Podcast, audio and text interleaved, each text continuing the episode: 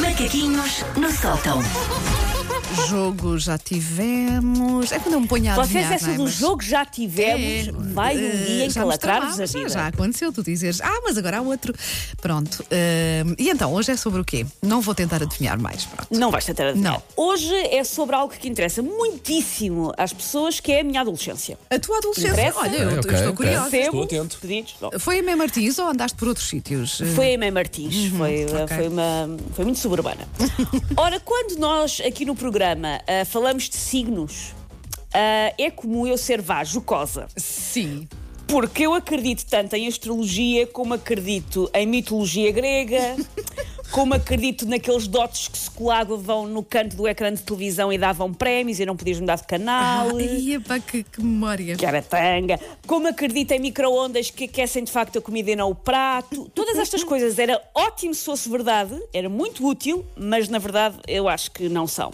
Mas eu tenho que admitir que houve uma altura da minha vida na qual eu acreditava não só em signos, como em tabelas de compatibilidade Ai, e como Eva. naqueles testes tipo Sim, sim, se sim. responderes mais C é porque o consegues pôr louco de Já ti. sei, já sei, eu fazia esses, esses testes eu, eu Sim. fazia muitas vezes uma coisa que era o sapino. Não sei se vocês jogavam ao sapino. Nu- nem sei o que é isso, Não. sapino. O sapino não era soletravas numa folha de papel o teu primeiro e o teu último nome, o primeiro e o último nome da pessoa de quem tu gostavas ah, e o dia que ia ser, ah, por, eh, por extenso.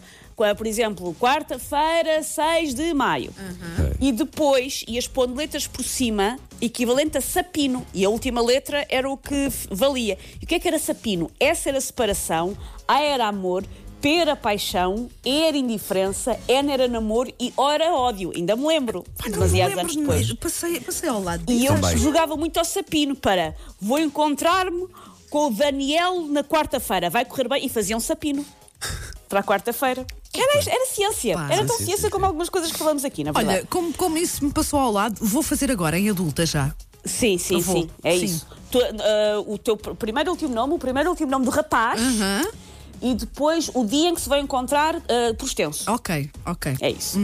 Ahm, todas estas coisas foram um bocadinho fomentadas por sérios anos da minha vida nos quais aconteceu o quê? Nos quais eu li a ragaza. Ai, a eu estou a tentar chegar. ragaza. Ragazza. Oh, pai, eu cheguei a aparecer na ragaza. Não interessa para nada, mas. Apareceste na ragaza? Sim, sim. Mas já como profissional da, da Já- radiofonia? Sim, sim, sim, verdade, verdade. Acho que ainda de tenho lá em casa. 1870. Sim, Ah, sim. na Torre do Tombo, eu fui lá ver. Bom, depois, então, ah, dentro das várias revistas teenagers da minha altura, como a Super Pop, a Super Jovem, a Teenager, a 20 anos e a versão Tuga da Bravo, a ragaza era aquela que criava a maior ilusão de que nos estava a preparar para a vida adulta. Era a cosmo das meninas. A vida adulta, claro que nós achamos que vamos ter quando, estamos- quando temos 12 anos. Que planeamos que aos 21 para aí já estamos casadas, com o Keanu Reeves, Sim. a, a desenhar a nossa própria linha de bonés, é essa a nossa profissão, e vivemos numa mansão na Terrugem, é aquilo que uma pessoa acha quando tem 12 anos.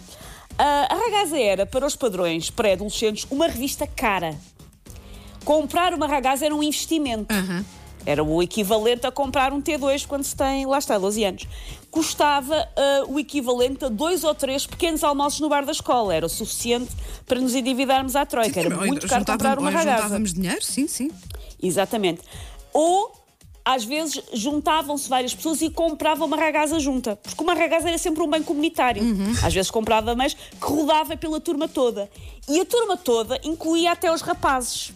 Porque eles geralmente disfarçavam com uma cobertura finíssima de desdém, mas eles também queriam passar os olhos pela ragaza. Também queriam saber o que é que lá estava escrito. É, gozavam, porque era gozavam, ótimo. mas pois, pois, pois. Exatamente, até porque era ótimo para tirarem dicas de como engatar a Natasha.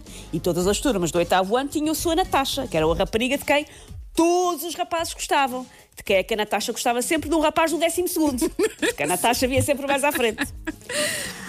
Hum, apesar de haver lá no meio das ragazas uns artigos sobre moda, sobre batidos para fazer este verão, sejamos honestos, o grande mote da ragaza, tirando eh, reportagens com Wanda Miranda, era falar sobre sexo e sobre relações.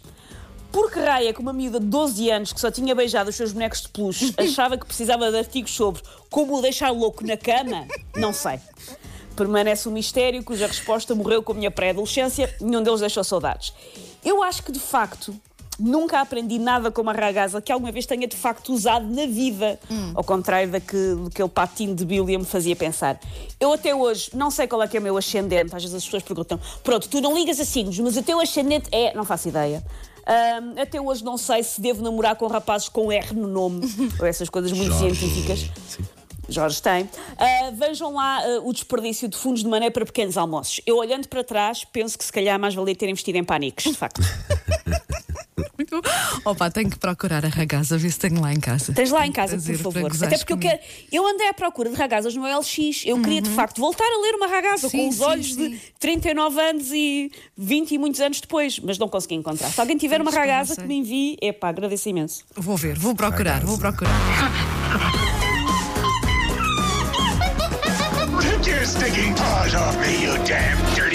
Macaquinhos no sótão.